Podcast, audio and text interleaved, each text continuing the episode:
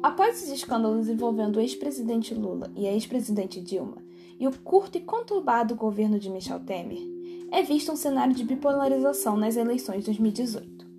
Esse cenário de caos e insatisfação popular, atrelado a uma campanha eleitoral pautada no conservadorismo e na promessa do fim da corrupção no cenário político brasileiro,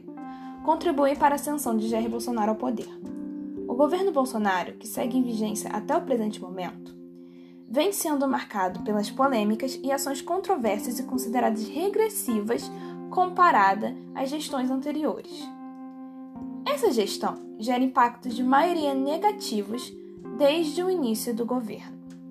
que geram cada vez mais a impopularidade não só do próprio presidente, como de seus aliados e de sua família. Dentre vários acontecimentos importantes,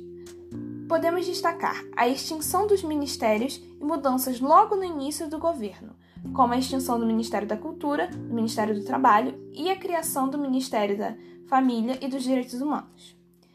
Os esquemas de corrupção, como esquemas da rachadinha, que inclusive apontam-se ter próprio envolvimento com o próprio presidente e seus familiares, que também fazem parte do governo não só federal, como dos governos estaduais de vários estados do Brasil além da grave crise em inflação econômica.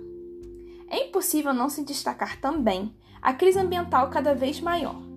com a irresponsabilidade do governo no combate à degradação dos biomas brasileiros e apoio declarado aos exploradores ilegais desse bioma.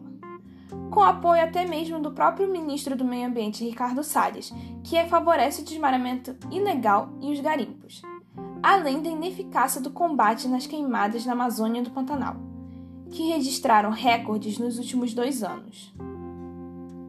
Destaque também para a grave crise sanitária da Covid-19, que se torna cada vez mais agravada pela má gestão do governo federal durante a pandemia, ignorando as recomendações de órgãos como a OMS e promovendo ações ineficazes para o combate ao vírus, que já deixou mais de 500 mil mortes. Além da dificultação e corrupção que causou a demora da compra de vacinas para o combate à epidemia, Agora se julga todas essas ações dentro de uma CPI de investigação para descobrir e apontar os responsáveis por essa crise. Com essa série de acontecimentos, a popularidade de Bolsonaro e de seu governo vem caindo cada vez mais rápido, fazendo não só com que pesquisas e levantamentos apontem a insatisfação popular e a sua provável derrota na próxima eleição, mas também tentativas de impeachment para impedir que ele seja candidato a qualquer cargo em eleições futuras além das inúmeras passeatas ao redor do país que evidenciam essa insatisfação popular e sua provável derrota.